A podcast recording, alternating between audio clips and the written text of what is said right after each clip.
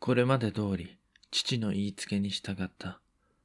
1577年、ギルバート・ギフォードは17歳になった年、カトリックの進学校に入ることとなった。この学校はイングランドでのカトリック宣教師を養成する目的で、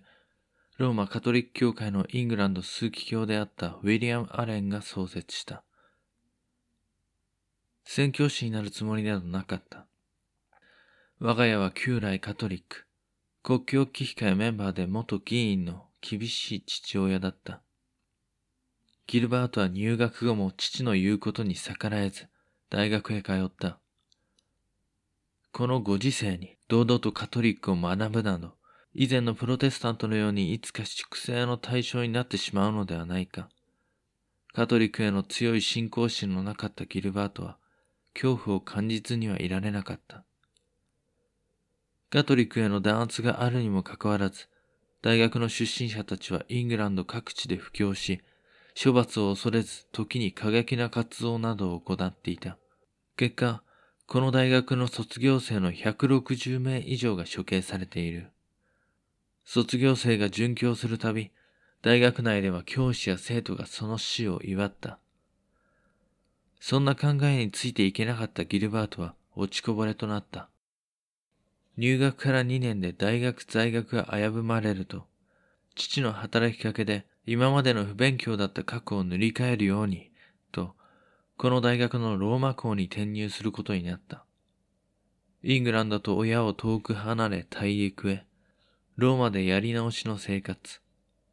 周りの優秀な生徒たちは、イングランド政府に対する工作活動などに参加していた。話を聞くと、イングランド諜報部がカトリック内部にも入り込み、高度な情報戦が繰り広げられているらしい、とのことだった。カトリック側にも諜報機関に買収され、二重スパイとなるようなものもいるらしい。機関に寝返ったりしないように、大学ではしっかりとした監視体制が敷かれていた。特に優秀な学生は、卒業後宣教師となりつつ、様々な計画に関わることになるから、いろいろなノウハウを叩き込みながらも、決して寝返ることのないよう、常に信仰心と忠誠心を確かめられていた。ギルバートは信仰や心情などに興味はなかったが、彼らのように裏の世界を行き来するスリリングな生活には憧れていた。しかし、当然のごとく落ちこぼれのギルバートに声がかかることもなく、また二重スパイであることの疑惑を持たれることもなかった。結局ローマでも真面目に学ばず、すぐに問題を起こして追放されてしまった。そんなギルバートに父は失望を隠せなかった。父はその反動で、何としてでもギルバートをカトリック宣教師にさせると躍起になり、大学創設者のアレンに懇願した。アレンの許しでギルバートは二度目のチャンスを与えられ、1582年22歳、今度はフランスのランスに拠点を置いていたアレンの大学に入ることとなった。この頃、大学関係者内にもやはり諜報機関のスパイが入り込んでいたと思われる。カトリック教信者の多いこの大学で、明らかに心身の低いギルバートは浮いた存在となっていたことだろう。フランスに行かされたギルバートは間もなく大学から姿を消した。それ以降の記録は途絶えているが、その後どうやら、イングランド、フランス、ローマを渡り歩いていたようだ。一年後の1583年10月、ギルバートは何食わぬ顔で大学に戻ってきた。そしてギルバートはこう言った。各地を見て回りました。僕たちの生きる世界を目にしてきました。僕はやっと気づいたんです。清く正しい世界を作るために必要なのは、一人一人のたゆまぬ学びと、そして信仰の力であると。落ちこぼれるばかりか、父の懇願で与えられた最後のチャンス。その大学も抜け出してしまったギルバート。そんな彼を前にしてなんとなく疑わしく感じつつも、学長アレンは再入学させる決定をした。そして2年後、ギルバートは女才として任命された。遅咲きの25歳。だいぶ遠回りはしたが、父の面膜も保つことができたに違いない。ちなみに女祭とは、キリスト教における教会職務の一つで、カトリック教会では司祭に次ぐ職位である。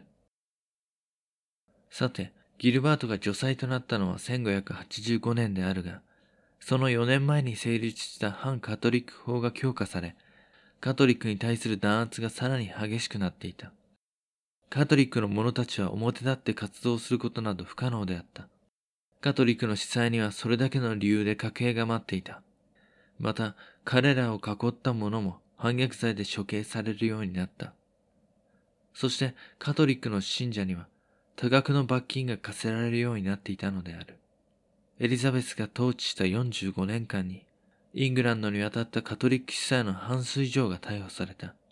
5年間で300人以上のプロテスタントを処刑した姉、メアリー一世の時代に比べれば、はるかに少なかったのだが、それでも総計180名以上が処刑されたという。ギルバートがジョン・サベージという男と親密になったのは、女才となったこの頃だった。サベージは熱心なカトリックの元兵士で、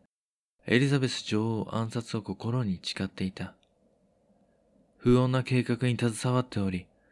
それは例に漏れず、女王エリザベスを暗殺し、元スコットランド女王メアリをイングランドの王位に就かせるというものだった。女才であるギルバートを信用した彼は、この計画にギルバートも加わるよう勧誘した。1585年の10月、ギルバートは計画の詳細を知るためにランスを離れてパリへ向かった。そこへ待っていたのは計画の裏で暗躍するクグッツ氏、トマス・モーガンであった。メアリー・スチュアートの元腹心であったモーガンは、あらゆるエリザベス女王暗殺計画に関わっていた。計画に加わるために面談したギルバートの目には、カトリックのためと言いながら直接手を汚さないモーガンが、かつての栄光を何としても取り戻そうとする汚れた男に移った。計画の骨子を聞くと、それは想定していたよりもはるかに大きなもので、ギルバートからは陰謀に関わる組織の全体像を見渡すことはできなかった。イングランドで幽閉の身となっている元スコットランド女王、メアリッシュアートの連絡役を担っていたモーガン。この頃ちょうどメッセンジャーが相次いで機関に確保され、またメアリッシュチャートの監視体制が変わったため、彼女との通信手段が断たれてしまって困っていた。メッセンジャーはとても危険な役割である。モーガンからするとギルバートはちょうどいいとこに現れた使えそうなカトリックの青年であった。12月、ギルバートはモーガンから頼まれた手紙を携え、ジョンという人物に会うためにイングランドへ向かった。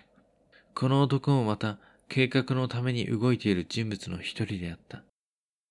北部カトリック勢による援助の約束を確保するためにイングランドへ渡ったイエズス会の司祭でローマ教会の代行者である。危険で困難を極めると思ったその伝令役の道は案外あっさりと成功し、イングランドの港へたどり着くことができた。あとは案内役と合流するだけだった。日が暮れるまで身を潜め、西の空が緑色に輝く頃、時間となった。約束の場所、暗闇に立つ影。一つではなかった。待っていたものは案内役ではなく、イングランド諜報機関の工作員であった。その場でギルバートは身柄を拘束され、尋問のためにフランシス・ウォルシンガムのいるロンドンへ連れて行かれた。一説には、この時すでにギルバートはウォルシンガムと面識があり、情報提供のためにロンドンへ向かったのではないかとも言われている。僕の考えでは1583年、ランスの大学から姿を消してイングランドと大陸を行き来していた時に、イングランド諜報機関と接触していたのではないかと思う。現に、この後拷問なども受けず、ウォルシンガムの下で動く二重スパイとなっているからだ。もしそうでなくとも、若い頃から信仰ではなく、人に従ってきた男である。信仰よりも身の安全を取るだろうし、情報戦や陰謀に加担できている自分にスリルを覚えていたのなら、過去はどうであれ、二重スパイの話に飛びついてもおかしくはない。またギルバートはその生まれや経歴から、メアリー・シチャート支持のカトリック青年として、その血統書は完璧であったから、そんな使えそうな駒をウォルシンガンは利用しないわけがないのだ。場面は変わってロンドン。駒が揃い始めた。ウォルシンガムは歯車が動き出す音を感じていた。ついにこの時が来たかと。この駒を使ってメアリ・スチュアート排除について大きく前進するかもしれない。ギルバートの協力はウォルシンガムにとって大きなものだったに違いない。もともと諜報機関の調べで今回設置された大規模な動きは把握されていたが、陰謀の具体的なプロットと確信に迫る情報は駒として引き込んだギルバートを通じて手に入れることができたからだ。ウォルシンガムは早速、情報提供と二重スパイになるということを承諾したギルバートを、彼の経歴を利用し、ロンドンのフランス大使館と接触させることにした。ウォルシンガムの立てた計画の第一段階をギルバートに委ねて、ウォルシンガムの狙い通り、簡単にフランス大使館とのやりとりに成功した。ギルバートはフランス大使館側からはカトリックの秘密工作員と信用されていた。大使館はギルバートがイングランド側に寝返ったことなど知る由もなかった。その頃のメアリー・シュアートはというと、年末に監視体制強化のためイングランド中部のチャートリ城に移送されていた。外部との接触はもちろん、手紙のやり取りも禁止されていた。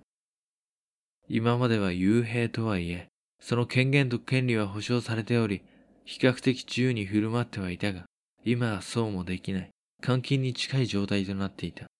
そのため、フランス大使館にはメアリー宛ての手紙が溜まっていた。ギルバートはフランス大使館からのさらなる信用を得るため、その溜まった手紙をメアリーのもとに届ける方法がある、と持ちかけた。完全に遮断されたメアリーのもとに手紙を届けるなど、フランス大使館側には現状不可能であったから、そんなことができるのかと願ってもない話だった。さらなる信用を得るための手段が、メアリーとカトリック側の連絡方法構築である、と言ったが、実はその手段こそ、ウォルシンガムの計画に必要なピースだったのだ。ただなぜメアリーの監視強化によって、わざわざ連絡手段を立たせたのに、敵対するカトリック側のために連絡を取れるようウォルシンガムが手を貸すような真似をしたのか。歯車はもう動いていたのである。さて、ギルバートのフランス大使館に提案した秘密の連絡手段について。それはどんなものかというと、メアリーの幽閉されているチャートリー城には、頻繁に出入りするビール製造業者がいた。それを使った連絡手段である。ビール業者に金を渡し、ビールダルの線の中に川でくるんだ手紙を隠す。それをいつも通り運んでもらう。城の中で仲介者が樽の中から手紙を取り出し、メアリーに渡す。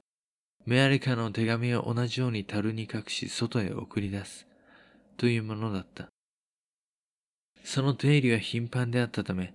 リアルタイムに近い情報のやり取りができる。というものである。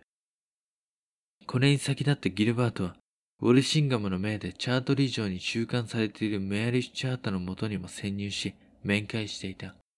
もちろんメアリーにはカトリック側の者の手引きで潜入していると伝えた。この閉ざされた暗い部屋の中であっても、あなたの声はあなたに忠誠を誓う者に届きます。と企画していた外部と手紙をやり取りする方法を説明すると、ギルバートはすぐにメアリの信用を得ることができた。大使館からの手紙はギルバート自身が受け取り、責任を持ってメアリーのもとに届けられた。カトリック側の陰謀者たちにこの手紙の手段が知れるのもそう時間はかからないだろう。ギルバートは表向きカトリック側の計画加担者として振る舞い続けていて、ほどなくしてウォルシンガムに呼び出された。カトリックの不届き者たちが餌に食いついた。お前の力を借りたがっているようだ。わかっているな。このためにお前を動かしたのだ。失敗は許されない。今まで通り、決してやり口を変えることなく彼らの手紙を運んでやれ。ギルバートはフランス大使館から受け取った新しい手紙を胸にしまい、ビール業者のいるいつもの場所に急いだ。カトリック陰謀の中心人物に出会い、イングランドのスパイマスターに加担し、元スコットランド女王と言葉を交わす。ギルバードはカトリックに対する信仰心などを忘れ、自身のスリリングなこの数ヶ月を思い返し、そして現在もそのただ中にいることが誇らしくてたまらなかった。